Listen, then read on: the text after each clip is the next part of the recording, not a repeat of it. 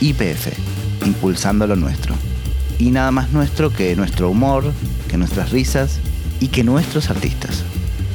IPF, impulsando lo nuestro.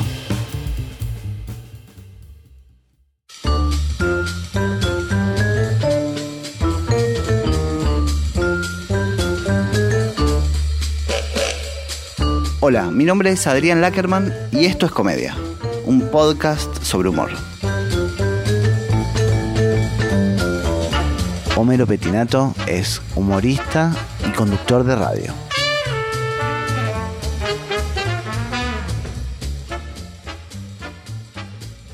Leí unos tweets tuyos y me gustó algo que era que te reconoces comediante humorista. Que hay gente de tu generación que no, no blanquea eso, como le da más pudor o no, y vos lo tenés re claro, como, sí, es mi laburo, hermano, no sé, me pagan por eso, le Sí. dijiste, y me gusta. Claro, me pagan por hacer reír, básicamente, en distintos medios, pero mm, básicamente es eso. Tardé una bocha igual en reconocerlo de esa manera. Tardé en hallarme en el medio, ¿entendés? Durante un montón de años. ¿Sabes por qué? Porque a los 16 empecé a laburar y a los 20 estaba conduciendo en 40 principales. Estaba conduciendo una primera mañana, ¿entendés? Entonces cuando a los 24, 25 corté con eso, quedé medio como diciendo, ¿y yo qué carajo soy? Casi como un niño de... Quedé como el de sexto sentido, ¿entendés? Sí, sí, sí. Quedé corte Macaulay Culkin. Claro. Macaulay Cocaine. Sí. Se llama ahora. ¿Entendés lo que te digo? Como que le, le diste mucho de chico y de pronto cuando estás en esa edad medio que estás convirtiéndote en un adulto, que para mí es a los 20 y pico, no es a los 18 ni en pedo. O sea, es en ese transcurso de 20 a 30, algunos antes, otros después. Salvo que seas Eminem, que le tenía que de comer a la vieja a los 12.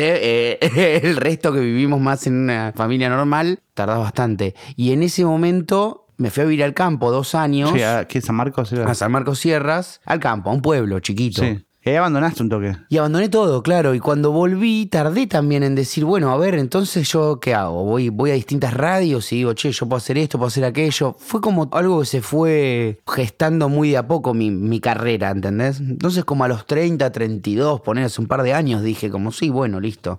Soy comediante, soy humorista, soy conductor de radio, soy productor, soy guionista. O sea, todo lo que hago y laburo y me pagan por eso es lo que soy, eh, básicamente. Recién parecía esa gente que te dice como, ¿viste la gurú de las redes que le preguntan de qué laburás? Y dice, tengo conexión con la fuente original, bebo del chakra de la gente que me rodea, bebo de la abundancia. Y te parece, porque nombré 18 profesiones de las cuales ninguna estudié. Pero esa es la ventaja que tenemos los que no estudiamos, que podemos nombrar 8 profesiones. Los que estudiaron pueden nombrar solo la que estudiaron. Exacto. Escuchá, pero pará. Cuando hiciste, por ejemplo, lo de Comedy Central, ¿eso ya te sentías ahí humorista, comediante? No, No. No, no sé, fue era- que te era apareció. parte de lo que salía ahora. Lo descubrí como algo. Es un stand-up. Claro, Sí. sí. Mi primer stand-up, creo. Mi primer stand-up de, mi vida. Ah. El primer stand-up, sí. ¿Habías estudiado algo de eso? como- Hice unas clases con Fer Sangiao, que estaba con él en la radio. Fer me dijo, vos sos muy, muy divertido, boludo, improvisás mucho, vení, vení a hacer las clases. Las hice, tomé un poco de valor ahí. Ah, la primera que hice fue la muestra de Fer Sangiao, que fue divertida, y después fui al de Comedy Central. Después hice algunos stand-up en microteatro, micro stand-up, y después lo dejé porque es un laburo. ¿Qué es micro stand-up? ¿Como chiste cortito? Eh, sí. En realidad es todo sin remates, sin todos los remates. Le sacamos todos los remates. Entonces ¿No dice, pasa que- es como mi tío, Luis, que cuando viene a casa y dice, ¡Bravo! Muy bueno. la gente, dice, porque viste cómo son las fiestas en familia. No hay una tía que no. Muy bueno. Y que estaba y duraba dos horas diez el show, además. Un ya sin La ningún gente remate. así diciendo como, ¿qué me hizo este pibe? ¿Qué me, qué me está haciendo? Como esas pelis que perturban, ¿viste? Sí, sí, sí. Qué raro hacer un arte para perturbar gente. Como lo contrario a lo que hacemos nosotros. Eh, espera, recién dijiste que es distinto la adultez para una persona que vive en una familia tipo la Eminem, una familia normal, Sí. como si la tuya fuera normal, en particular también. Sí, me refería a eso, o sea, Sí, como al sí, esfuerzo laboral Sí, y las sí. cosas. Eso no lo tuvimos que hacer. Otras. Otra cosa sí, Sí. claro. Pero pensaba que también vos con. No se parece tanto lo que haces vos con lo que hace tu viejo. Tipo la cosa más norteamericana de talk show, de conductor, de host yankee. O los muñecos. Toda esa parte no la tenés vos, esa onda. Pero se llevan bien laburando y se llevan bien con Tamara también. Sí. Eso es, eh, es flashero, porque yo lo pensaba como, es raro laburar con la familia y más haciendo algo humorístico, ¿no? Sí. Más o menos porque como que al ser familia de artistas, uno como que tiene mm, muy incorporado eso, que el otro también es artista, entonces a veces haces cosas juntos, a veces no las haces más juntos, a veces tocas, participas en el disco que, que el otro está grabando y cosas así, como una- de una forma muy cotidiana, ¿entendés? Muy normal para nosotros que pueda suceder eso, como bueno, hacemos obra, una obra de teatro con mi hermana y después ya no, no laburamos juntos durante unos años, después te volvés a cruzar, pero sí, nos llevamos bien, llevamos bien. Y sí, puede ser que no sea tan parecido a lo de mi viejo, es verdad. A mí lo que me pasa es que no, no consumo mucho nada. Viste, me preguntaste hoy si había visto comedia y es, yo siento que lo vi. Claro, claro. Yo creo que lo vi, ¿entendés? Yo, yo lo conozco, comedia, pero vi los cortes, ¿entendés? Tengo un consumo muy ansioso de las cosas. Pero tenés mucho consumo de muchas cosas. O sea, sabes de fútbol, de música, de cine, de series. O sea, si yo te veo, siento que estás, observas todo mucho. Sí. O estás alerta. Yo Sí, sí, estoy eso. alerta y soy observador, ponele. Pero tampoco, viste, de mi viejo no, no consumí casi nada, qué sé yo. Claro. No, ni idea. Pero ni música, la música tampoco, sí, la música sí. Y sumo, obvio. Sí. Sí, sumo, sí, claro. Sumo por, por Petinato está bueno. Participé en el disco y todo, pero mm, nada, tampoco es que me pongo a escucharlo o lo voy a ver en los shows. Soy el forro ese que nunca va al show de un amigo, ¿viste? Mis amigos y amigas actores, actrices me dicen como, hey, nunca viniste a mi obra. Y es como, "Uh, no me saqué de casa, no, me, no te, no quiero ir, no quiero ir. ¿Te gusta estar en tu casa y eh, hacer eh, streaming en tu casa? Sí. ¿Es el lugar donde mejor te encontrás? ¿Que sale mejor Homero para vos? No, que yo creo que cuando hay elementos que te rodean, que te permiten jugar mucho, cuando hay un ambiente lúdico con, que incluye a otras personas, caso Queridos Humanos que hacíamos en Vorterix o caso Olga, ahí está lo mejor, creo. Porque ahí hay algo como, mm, no sé, es re importante hacer reír al, al operador, ¿entendés? A los productores, a los que están alrededor tuyo en ese lugar, ¿entendés? Es tu prueba directa de que esto está siendo bueno, divertido. Como el es público un directo, micro claro. público así, pero que es fatal. De hecho, hay varios conductores o showmans así que han pedido que un productor caracúlico no esté ahí, ¿entendés? Porque es complicado.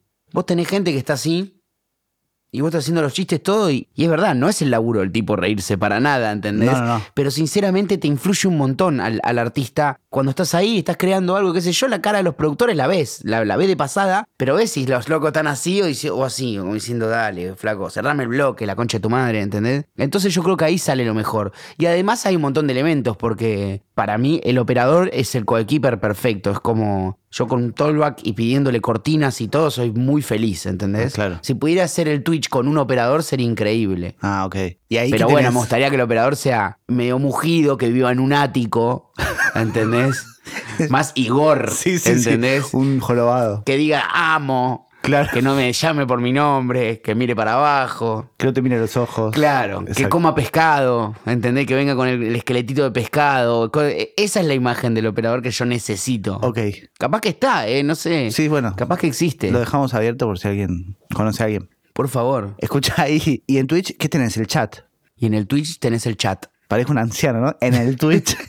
Mi hermana Tamara me dice, ¿hacemos Twitcher hoy? Y yo, no, no, o sea, no es Twitcher. Y ella me dice algo, esto es muy de anciano. Twitcher suena mejor, me dice. Y es terrible cuando... Twitcher suena mejor, sí. Claro. Para determinada generación es como la moda, ¿entendés? Es como decir, esa combinación de colores no, no es buena. Y un pibe te va a decir, ¿cómo que no? ¿Qué no? ¿Turquesa, fucsia y blanco? Y vos decís, no, turquesa, fucsia y blanco para nosotros es ochentas. Es un retro que no estaba bueno cuando éramos pendejos.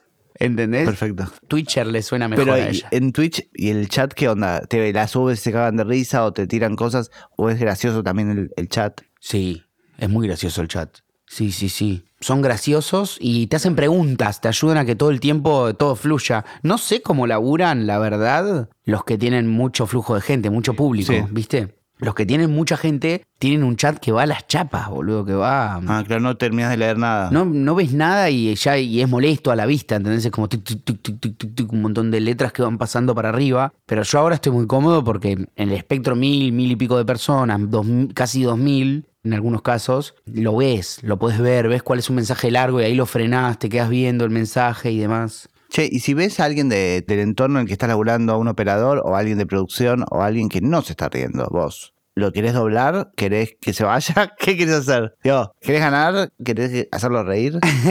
no, no, no, no. Y no, voy a, voy a concentrarme en mirar a los que, a los que A los se están ríen. riendo. Y no mirar a esa persona que, que tiene esa cara, además, que no es que no se esté riendo. No es que no la esté pasando bien. Hay gente que es parca, que es caracúlica. Es fea esa palabra en realidad, porque define una cara de culo, Sí, ¿entendés? sí, Pero bueno, es como, como se le dice. Es simplemente así, la están pasando bien. Y están en una fiesta, y están en un, en un encuentro de amigos, y están con esa cara ahí. ¿Entendés? Sí. Yo estoy en esta. Yo soy así. Y bueno, no sé en realidad. No sé. No sé si la están pasando bien en el fondo. O sea, vos no podés tener otra cara de cómo la estás pasando. En realidad no puede no. estar disociado ese cable. Capaz está desconectado ese cable. Sí, puede ser. Nada más. Sí, puede Viste ser. que el cerebro es como una consola que está medio hecha así nomás. Está rearmada así nomás. Sí, claro. Y bueno, capaz que está desconectado el cable de sentís emociones, pasarlos a la cara. Pero la verdad que es impresionante. Pero también le pasa, qué sé yo, le pasa a Keanu Reeves, boludo, y yo amo Matrix. Sí. Keanu Reeves el otro día lo volví a ver eh, como Neo. Y hay momentos en los que no estaba sintiendo ningún poder. ¿Entendés? Ah, ok. Pero bueno, es una forma de No, actuar eh, no es lo mismo, no. A mí no, ¿eh? A mí no me corras. Vos eras técnico de compu y de pronto sos neo, Sí. mostrármelo en la jeta, rey. Porque estás recién, ¿entendés? Pero no es ese Porque te chiste, tiraron seis balazos, vos te tiraste para atrás, Sí. hiciste el limbo, pasaron las balas por arriba, las Sí. viste, las viste pasar. En un momento agarra una, todo. Está neo, está en un cumple. El detective Smith no puede creer lo que está pasando, ¿entendés? El oráculo con el jarrón y todo en crisis. Neo en un cumple. Y la cara, y la cara está mirando así como, como cuando ya no estás enamorado. No. El chiste no es ese que es medio un ser, un androide, no tiene sentimientos. ¿En serio? No sé, digo. La estoy tirando. ¿Pero ese, ¿era esa la vuelta? No tengo idea. Porque la 3 es inentendible. Capaz me decís, era eso lo que quisieron decir y no. No, no sé. No la vi. La 3 no llegué. ¿No Es llegaste? La 2 la vi en el cine. Un montón. Matrix Revolution era. Para Eso también es más de nuestra época. Abandonamos trilogías, ¿viste? Sí, Sin no, ningún que- problema. que- Los pendejos se casan más con los productos. Nosotros es como, sí, vi, sí, vi episodio 1 y creo que es el 6. Sí, claro, pero porque Star Wars la tengo, la tengo. No era para mí, no era para mí. Claro. Pero escucha, me gusta algo que recién decís que es como te juntas con Lucas, haces eh, un stream, haces un programa, después te vas con Toma y con Jimmy Grandinetti a hacer otro programa, Sí. te juntas con tu viejo y tu hermana, haces otro programa. Te adaptas mucho a distintos partener, distintas personas, que te, o sea, distintas mesas. Eso es vos adaptándose, los demás se adaptan y después también te he visto como más peleándola, digamos, como más decir, digo lo que se me canta el culo. No sé, me acuerdo de una que yo te escuchaba en la época de Cicioli, Sí. digo, decía algo que no te gustaba y vos tirás como lo que sentías. Pero hay algo ahí de, de adaptarse y también medio en cuestión, en puede de ser, puede ser, cuestiones de, más que nada en lo humorístico también, porque no, no en todos lados va a pegar el mismo, la misma forma, ¿o no? Y claro. Sí, sí, eso es ir adaptándose, es medio ser un camaleón, también es una cuestión de oficio, ¿viste? Es como... Sí. Hace poco fui a una despedida de solteros, de fin de semana largo, y a una persona muy inocente del grupo, muy, muy buena gente, pero inocente, se le ocurrió llamar a un contador de chistes. Ah, ¿quién era? No era famoso, Ah. porque nada, es, viste, también él decía como, bueno, capaz llamó a uno famoso, el famoso le dijo, qué sé yo, 500 lucas, Claro. y él dijo, 500 lucas, un contador de chistes, ni en pedo, porque tampoco es una persona como con mucha Criterio. cultura del humor, Ah, ¿entendés? Nada, o del show business, o de ir a ver teatro, ¿no? tampoco es muy de ese palo. Entonces, bueno, llamó a un contador de chistes de, de Google. Vino un contador de chistes en una noche fatal, boludo, fatal para él. Porque encima éramos 10 personas con una resaca inconmensurable así, acabamos de comer un costillar, o sea, estábamos para ir a dormir derecho, y llegó el contador de chistes. ¿Edad? Y mm, 55, dos divorcios, un tipo de dos hijos, una relación conflictiva con el hijo más grande, el hijo más chico está bien, todavía él está retrocediendo en algunos malos pasos que dio y está rearmándose. Antes tenía un bar, se le fundió, ah, se acordó que él sabe chistes, se aprendió muchos chistes, ninguno de él. Entonces él decía, díganme cualquier tema y yo cuento un chiste, ¿no? Entonces yo por adentro pensé, yo puedo hacer esto. Como que yo pensaba, estaban todos serios, todo en momento re incómodo, ¿entendés? Todos como, viste, como, yo estaba, maestro, yo estaba, viste, y los chistes no eran buenos. Y obviamente todos iban para el lado de por qué mi germo es mejor que una cerveza, ¿entendés? Ah, De- está bien, de esa- todo- todo- iba para ese lado, era medio de ultratumba en ese sentido. eh, Y eran- ustedes son jóvenes aparte, digamos, era como... de ultratumba machista, me Claro, gusta el claro. concepto. De- Ultratumba machista es bueno. Ultratumba machista que. mm, Entonces yo por adentro pensaba, yo puedo hacer eso. ¿Cómo es el remate de ese? O de esos. ¿Por qué mi germo me corre la cerveza? Y porque la cerveza te la tomás, pero no te rompe las pelotas. ¿viste? No sé. Claro, ¿viste? claro, esa línea, muy, esa línea. muy por ahí, Ah, claro, muy abajo. Y volviendo a la, a la pregunta, hice tantas cosas diferentes como ser humorista de distintos shows, el humorista del programa, en donde te adaptás al público de ese programa. ¿Entendés? Entonces haces personajes capaz más futboleros, más Ever Ludueña, más por esa cosa que esa parte es oficio y no es artístico, capaz, ¿entendés? Capaz que yo no lo veo como un hecho artístico. Lo estoy creando a pedido, ¿entendés? Es la diferencia entre un jingle y una canción, capaz. Salvando las diferencias de guita, porque los del jingle ganan mucha guita Sí, sí. por adaptar un tema italiano y ponerle canon en la letra. Pero que es impresionante, es, buenísimo sí, lo que hacen. se, me, golazo. se me quedan acá los jingles, no, no los quiero bardear para nada. Pero quiero decir que tengo las dos facetas. Una que es medio de poder crear y, y viajar, en tener mi, mi propio viaje, que lo aprendí más de grande. Y después tuve una, una década de laburar, de, de adaptarme a distintos programas y productos con distintas cosas. Que muchas salen re mal, boludo, es un bajón. Porque muchas veces no, no te adaptás al grupo, ¿entendés? Decís como, che, qué sé yo, viste, yo no sé si quiero hacer esto. Pero es parte del laburo, digamos. Había un momento en el programa de, de Martín Sicioli, a la mañana, hacía un personaje que era, yo me daba cuenta que tenía un público cuarentón, cincuentón, Sí. que le gustaba tal vez un humor más Tinelli, Tinelli última época, porque viste hay una época de Tinelli que es, que es más bizarra, Sí, que es re sí. bizarra, re loca. Más paródico, decís vos. No, más, más guarro, más Ah, guarango, un poco más de show del chiste en realidad. Tinelli show del chiste, ¿entendés? Más alacrán. Sí. Entonces él era el mago Evaristo. Y el mago Evaristo era un tipo que había, le había dado una CB en el 99 y se acaba de despertar, ¿entendés? Tenía una historia detrás. Ok. Y era un tipo que estaba totalmente inadaptado. Entonces yo encontré la forma de poder contentar a ese público que quería esos chistes, ¿entendés? Del mago Evaristo que se iban a la recontramierda, combinado con algo que a mí me consuele de alguna manera y que era que la mesa diga, no, no, no, Evaristo, ese humor no se hace más, ¿entendés? Pueden encontrar esos dos caminos como para poder adaptarme y hacer reír a esa gente, porque era mi público, mi sueldo, mi plata, lo que tengo que hacer en ese momento. Y por otro lado, tratar de construir algo que a mí me divierta, ¿entendés? Entonces a mí me divertía, por ejemplo, como, eh, no sé, verte a vos y decirte, te viniste vestido de colores hoy, pero no sos tan puto, ¿no? Y todo era como Evaristo, no, si se viste de colores no es puto, ¿entendés? No, no, no, tiene, no tiene nada que ver. Entonces a mí me- por lo menos me, da- me daba el lugar para poder jugar por afuera con el personaje y después sí hacer el chiste, el chiste de alacrán, ¿entendés? Claro. Pero porque hay, hay como un truco que lo veo mucho, que es que le das al público que quiere ese chiste más antiguo, digamos, y a la vez lo estás criticando. Claro. Y a la vez estás haciendo una crítica. sí, Es como, Y es un doble truco Sí. porque en realidad el que quiere ese chiste se caga de risa en la casa, ¿no? Es que Total, total. Dice, ja, ja, buenísimo. Y el que no quiere ese chiste, el que no le da gracia, se caga de risa de que la, la gracia que está ahí adentro, que está entre líneas, es vos no podés decir eso. exacto, es lo incorrecto. Es reírte de la incorrección. Claro, vos no digamos. podés decir eso. Y en- entonces reafirmás la incorrección en realidad. Exacto. Te estás diciendo este tipo dijo esto Pero haciéndolo. Pero haciéndolo, Está diciéndolo. bueno y te genera una especie de sentimientos encontrados en cuanto a que ve gente que se está riendo de verdad de ese Sí, chiste y lo está disfrutando. claro. Entonces no sabes si lo mejor es callarlo o hacerlo de forma paródica o, o parodiándolo, qué sé yo. Y si aparece alguien en esa instancia o en cualquier otra que te diga, che, eh, no, eso no da o no, ¿qué onda? ¿Cómo Me ha pasado, Sí. y me ha pasado. Y nada, y defiendo eso, qué sé yo. Buscamos un concepto y lo, y lo repetimos. Que es que estás reafirmando la incorrección, entonces nada, que yo claramente estoy diciendo que el tipo tiene, tuvo unos- una CB en el 99 y se despertó 20 años después, se despertó en el 2019 y todo el tiempo la mesa le está diciendo, no, Evaristo, eso no va más. Y bueno, yo lo que te estoy diciendo es que no va más. Ahora lo que estoy diciendo es que no, lo que no va más es esto. Y te lo digo, el Claro, chiste, claro. ¿entendés? Pero es verdad que vos, hay muchos personajes que haces que algunos son preparados y otros son de momento espontáneos, que tengo la sensación de que vos, si te lo presionan políticamente o algo, vos tenés respuesta para eso. Sabes de lo que estás hablando, o sea, siempre lo podés defender a la rajatabla. Eso tengo la sensación yo. Sí, claro.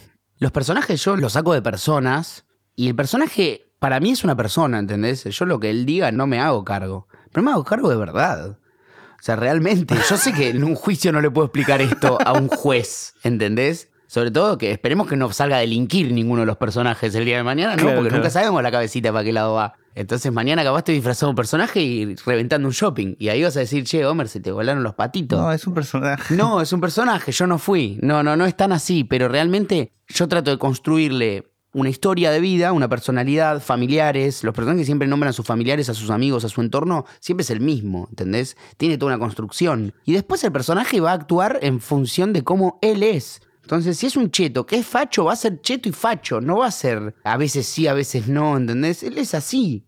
Es un personaje, él es así, ¿entendés? Me pasaba con un personaje que se llama Andy Cementi, no sé si lo escuchaste. Tuvo un programa en pop que era solo del personaje. Era Caviar Frappé, el programa de Andy Cementi. Y Andy Cementi es un chico que habla así y que tuvo toda la vida queriendo ser periodista de espectáculo, pero no le permitieron a él porque Robertito Funes le puso el asante en, el agua el día que a Robertito Funes le entró en C5N. Y él quedó afuera siempre. Y es homosexual, pero es un homosexual de Lugano que no milita por los derechos LGBT más, ni nada por el estilo, ¿entendés? Es un puto con calle que él se la pasó laburando en la noche y yendo de acá para allá con la galaxia. Entonces lo agarramos los pelos, imagínate, la galaxia le pasa por arriba con el 128 y yo digo, agarralo nomás, le tiro.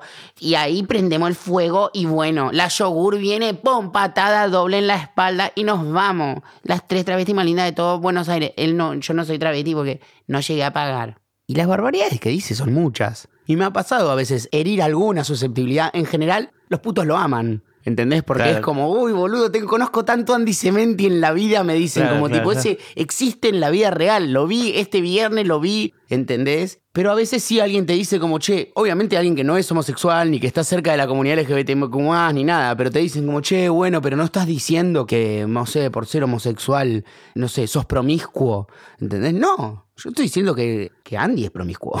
Andy es puto y promiscuo. Yo qué sé si lo demás son, ¿entendés? Es una persona, ¿entendés? Él es así. No hay forma que le puedas discutir eso, ¿entendés? o generalizar para todo. Claro, para todos. No, bueno, pero tú estás en una representación que reafirma un estereotipo y que si yo no me chupo un huevo, es así. en general pasa que los que critican eso, que no tienen nada que ver con el personaje, terminan siendo medio paternalista en el sentido de bueno, deja que se defienda al que, al que le estoy bardeando, digamos. Claro. Termina siendo como que no pueden defenderse esas personas. Vi uno, un reel muy lindo, que uno que iba tipo a preguntar a la Universidad de Massachusetts, vestido mexicano, y decía, eh, ¿está bien mi, mi outfit? Le preguntaba.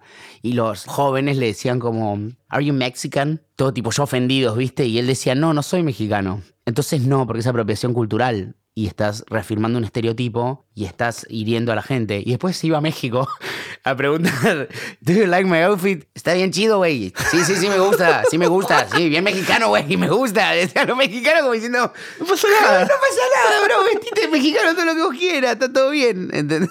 es buenísimo. Es buenísimo. Y todos los otros que le dicen, ninguno ni siquiera es de raíz latina ni nada, ¿entendés? es como esa cosa de bajar escuelas sin primero probar la receta. Claro. Te iba a preguntar sobre esto de política. También te veo en redes sociales hablando de política abiertamente. Re bien, como me recopa, te rebanco y me parecía como que también en general los artistas y mucha gente que se dedica al humor se cuida a veces de esas cosas. No opina tanto. Esa es una lucha de, la que estoy cerca de bajarme igual, ¿eh? pero me parece re importante. O sea, eso es una de las pocas cosas que tal vez hago como diciendo, che, creo que es importante esto, pero no creo que sea importante porque mi opinión es importante, sino porque creo que es grave que haya que cuidarse en opinión política, ¿entendés? Porque habla de un nivel de intolerancia que no nos va a llevar nunca a buen puerto, ¿entendés? Que es antidemocrático, de hecho. Si el fundamento democrático es que podamos elegir y que tengamos poder de decisión, tenemos que tener poder y libertad de debate y de intercambio y de expresión, ¿entendés? Esto sucede un montón lo que vos decís, realmente, y lo ves muy claramente, sea cual sea el contexto político, tenés muy pocos influencers, músicos, artistas, gente que te representa, que son los otros representantes. Los representantes están los representantes políticos, lo que votás, y los representantes del arte, que son los que forman parte de tu vida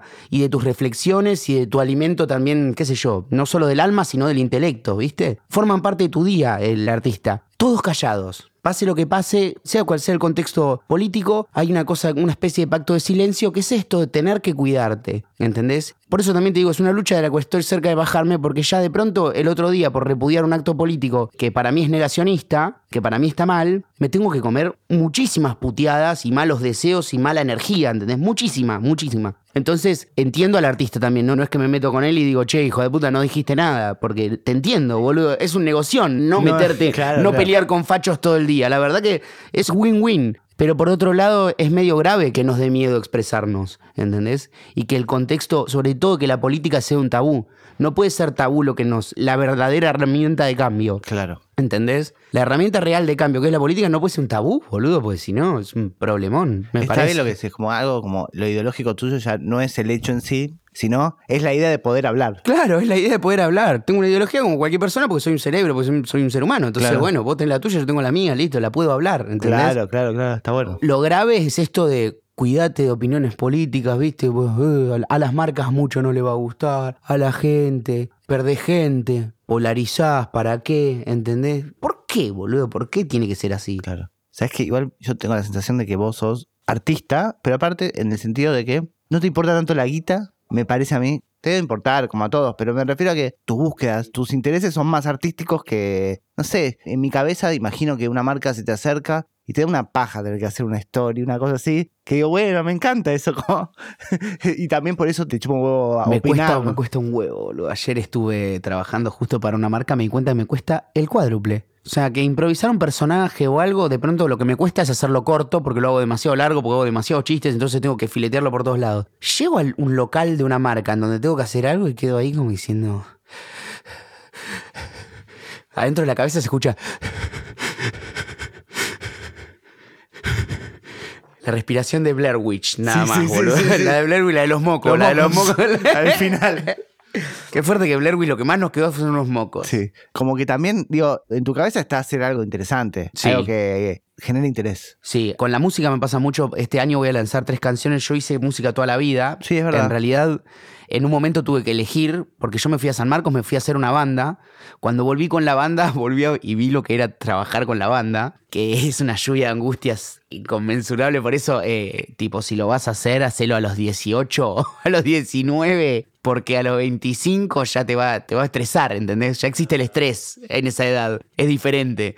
Es tipo el sueño y la utopía tiene que ser bien fuerte para mantenerlo porque es re duro. Es encontrarte con un montón de gente que lo está haciendo todo ad honorem, que se tomaron dos bondi para ir a la sala de ensayo y que vos también tuviste que llegar ahí entre laburo y laburo a la sala y tratarte bien y que todo salga bien, que salga bien la canción, ir al bar, que vengan 32 personas como mucho, 19, 12 a veces, 12 literal. Sí, sí, sí. Que decís, uy, boludo, 12, sí, 12, bueno, se lo queda todo el local porque el local acá te cobra el 30% de las entradas, pero si vendés menos de 20, se queda con todo. Todo ese tipo de cosas que decís, la concha de la la puta madre, quiero hacer, voy a hacer redes sociales, voy a hacer algo más fácil, voy a hacer Claro. redes sociales y, y radio. Y con la música me pasa esto de que la gente te dice como, está muy bueno el tema, re profundo, pero no te da a hacer algo más con un estribillo más, ¿entendés? Y nada, pensé en ir a chuparse la coti para ver si le podía sacar un poco de eso. Un color esperanza. Claro. Porque para mí en el esperma de Coti debe haber un montón de canciones, boludo.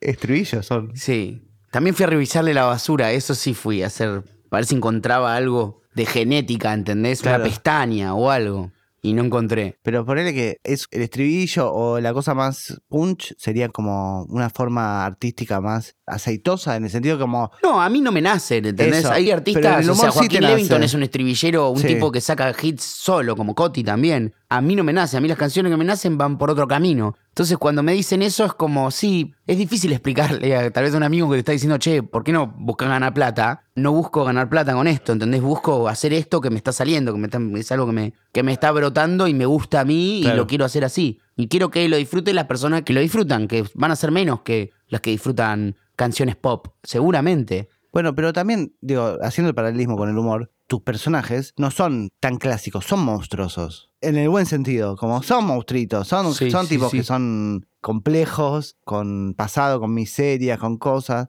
Y también es, vos tenés que estar predispuesto a, esa lectura también. Digo, no es que son inentendibles, se entiende todo, pero también tienen sus oscuridades. Eso está buenísimo. Sí, sí. Pensaba si eso es es también de observar y de si se te acerca gente a hablar, si hablas con gente. Ah, vamos, sí. Sí, sí, soy un radi. Si, si los freaks fueran moscas, yo soy un radiador. Esa es la El forma- título. ese es el título. Yo estoy sentado en un bar y la persona más freak del bar me mira y se voy a hablar con ese pibe. Tengo que ir a decirle esto a esa persona, ¿entendés? Entonces, sí, sí, me regalan momentos por todos lados, me parece impresionante. El otro día vino uno a decirme, estaba en el, en el Rodney, en el bar, y me dice, vos, feliz cumpleaños. Le digo, "Bien, gracias, pero fue hace dos meses, dos meses. Sí, dos meses. Yo te dejé feliz cumpleaños en el Facebook. Sí, le digo. Sí, sí, sí. ¿O no? Me dice. Y se quedó acordándose y estuvo de la una de la mañana hasta las cuatro y media, más o menos, queriendo acordarse si él me había dejado feliz cumpleaños en el Facebook o no. Y yo le decía, él no tenía batería en el celular. Y yo le decía yo no tenía tampoco. Porque no quería ver si él me había dejado. Era obvio que no. Era como que él se acordaba de algo, él sabía que no me conocía de, de los medios. Decía saber eso como, no, no te conozco de... No vi tu stand-up, no, vi tu, no vi tus programas, no sé, no te escuché en radio, nada. Yo te dije feliz cumpleaños porque de algún lado te conozco, me decía, ¿entendés? Y me pareció espectacular, un tipo que me trae un enigma en plena noche, es como déjame vivir tranquilo, me parece espectacular una persona que, que te hace una intervención así, ¿entendés? Y ese material en algún personaje lo uso después. Está. Está, porque... Y me pasa, me pasó toda la vida, me pasa. Y las voces también con, no sé, santafesinos, cordobeses, te sale de toque también. Pero eso es de escuchar, de... Creo que soy de las personas que se les pega la tonada, ¿entendés? Soy medio Nati Peluso en ese sentido, así me, me das dos meses en el Caribe y vuelvo diciendo, ¿qué parce? ¿Cómo están? Claro, claro. Que no me agite la víspera, a ver, que no venga con chunchurri, a ver si pasa ese mate. Ustedes los argentinos beben mate siempre, ¿no es cierto? Sí, sí. Pues nosotros los caribeños comemos plátano, plátano con sal, pues también comemos plátano con azúcar, también bebemos plátanos, jugo de plátanos, tarta de plátanos, torta de plátanos. Pues a veces es que hacemos un sándwich de plátanos completo que es aplastar dos plátanos como dos panecillos y adentro va un plátano. Ah, como un sándwich de plátanos. Exactamente. Esa es la base de la alimentación caribeña. Claro, claro. Plátanos y sal del mar. Escucha, ¿te caga o te perjudica la, la imagen en la radio? Porque vos hacías radio sin imagen. Sí. ¿Que te hicieron algún cambio? ¿Sentiste alguna cosa? Y Te- en los personajes te corta. A mí me pasó. Andy Cementi es un personaje muy fuerte de radio, muy, muy fuerte. Y no me gusta pasarlo a mi persona, porque ya construí demasiado una imagen de él que es como más gordito, más rechonchito, más cachetón. Más... Claro. No, no era yo en mi mente, ¿entendés? A los otros capaz que lo- los podría armar. Y con los filtros tuve una gran. una- un espacio de juego buenísimo, encontré, porque en Queridos Humanos los hacíamos todos con filtros. Sí. Y eso estaba bueno. Me parece que no sé si está tan bueno ponerle imagen a la radio, sino que está buenísimo hacer este nuevo formato de radio con imagen, que es otra cosa. Porque nosotros, la verdad, que cuando hacíamos Vorterix ya ni pensábamos en la antena. No. No le hablaban a la no, radio. lo sí. hacíamos todo el tiempo videoreacciones constantemente. Todo el tiempo un humor gestual, que es hacer rematar con una cara, rematar con una cosa, que no, eso no, no existe en la radio. Era todo para cámara, ¿viste? Cuando vos tenés un estudio, con luces, con todo. Y la verdad que mm, en Metro hago al revés, me olvido de la cámara y hago, y hago radio. ¿Entendés? Te adaptás ahí. Sí. Excelente. ¿Te reís si te hacen chistes con vos? Si me hacen tipo bullying. No bullying, pero sí, o con vos, o con cosas tuyas, o con cosas personales. Me río mucho de mí mismo, claro. Sí. sí, sí, me río de mí mismo, me río solo también. Y tengo amigos que son muy cargosos, muy de... O sea, el código de humorístico con mis amigos es, es jodernos entre nosotros todo el tiempo. Entonces sí, estoy, bastante acostumbrado a reírme de mí mismo. Me parece algo súper sano. Y me sorprende mucho la gente que no tiene la, capacidad. O que la tenés que ir destrabando. Me ha pasado a laburar con personas que programa 1, programa 10, ahí los primeros programas, yo le hacía un chiste de algo, cualquier cosa. Capaz que esa persona te dijo que era medio obsesiva con el orden. Entonces vos le haces un chiste como, bueno, con lo ordenado que sos vos, tal y tal cosa, y te dicen como que de pronto les desconcierta que le hagas un chiste como de algo personal para que se rían de sí mismos. Y me parece que después lo, lo- lo van ablandando. Me parece como un ejercicio sano. Sí, de sí, valor. re- reírte vos mismo y poder parodiarte. Sí. Y en un momento malo o choto de, no sé, pareja o, o situaciones de personales, ¿te entra la gracia o no? Sí, sí, sí, sí, sí.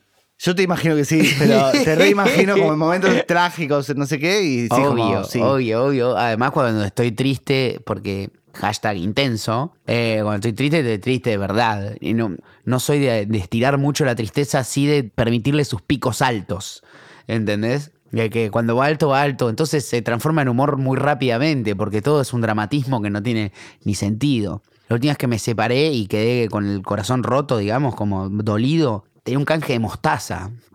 Y la combinación, boludo, es terrible, porque es no. A uno te puede dejar una novia y que del otro lado te espere un canje de mostaza, ¿entendés? ¿Es eso o un primo dealer? Pero, espera, ¿qué tiene No, que- no, no sé qué es peor, boludo. ¿Pero qué Eso o un primo dealer que viva en el depto de arriba, boludo. Que digas, toco un botón y ya me estoy drogando. ¿Tenías que ir a comer o te mandaban?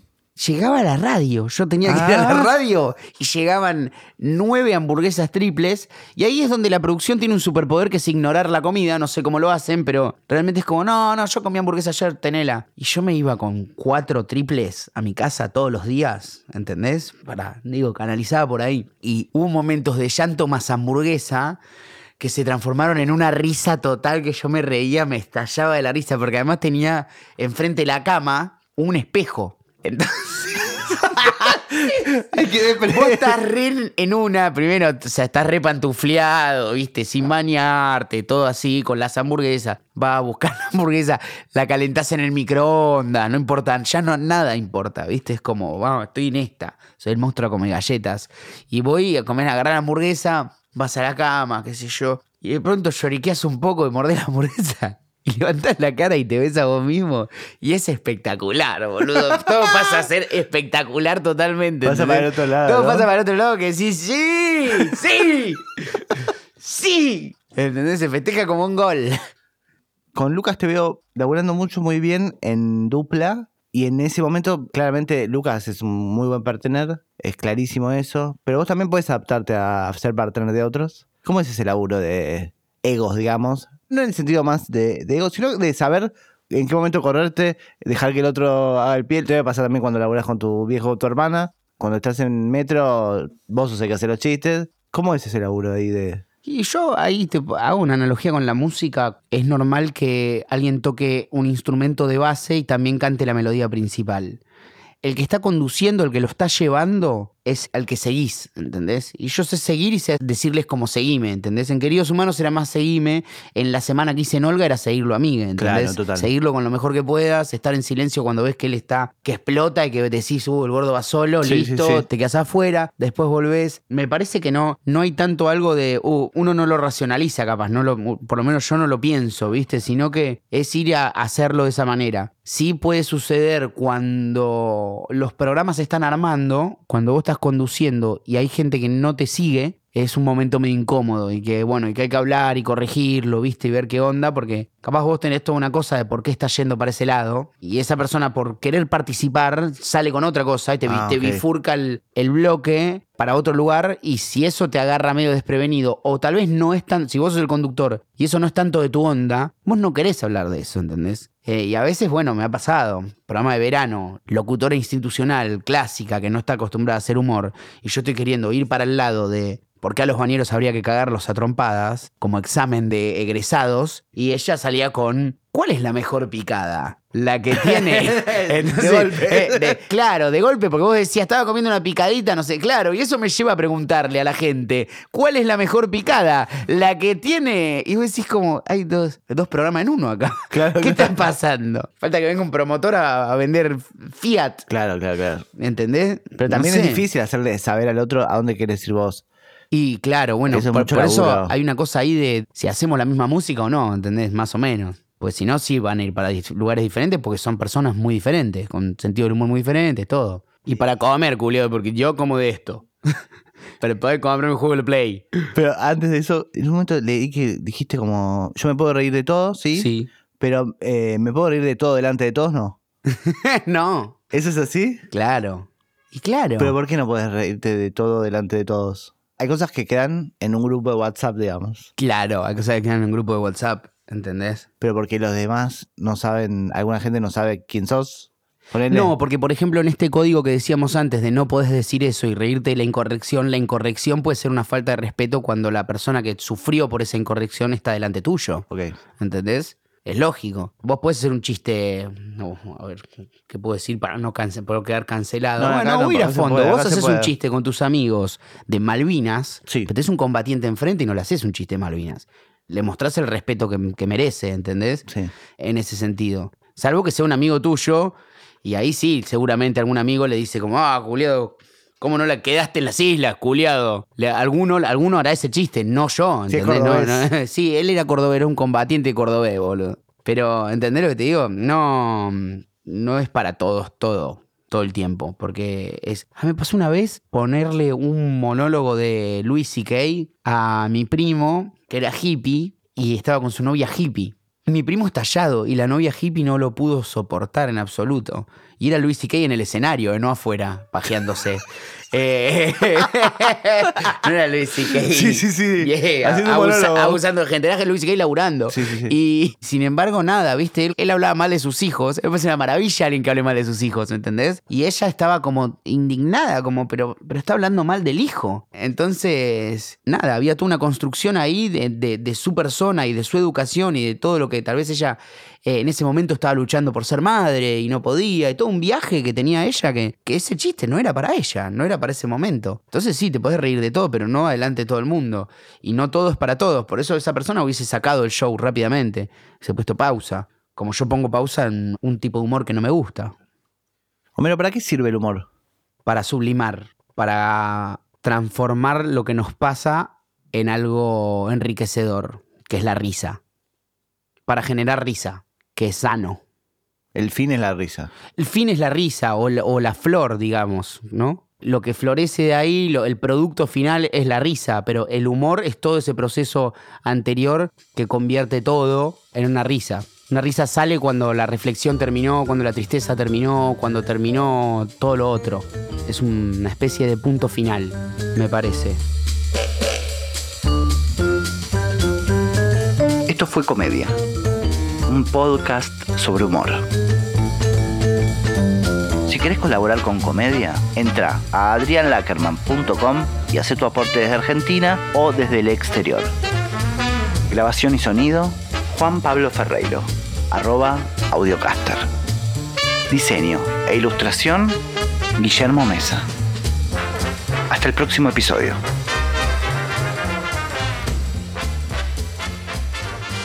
Gracias, Bochi. Gracias a vos. Está buenísimo. Me encantó.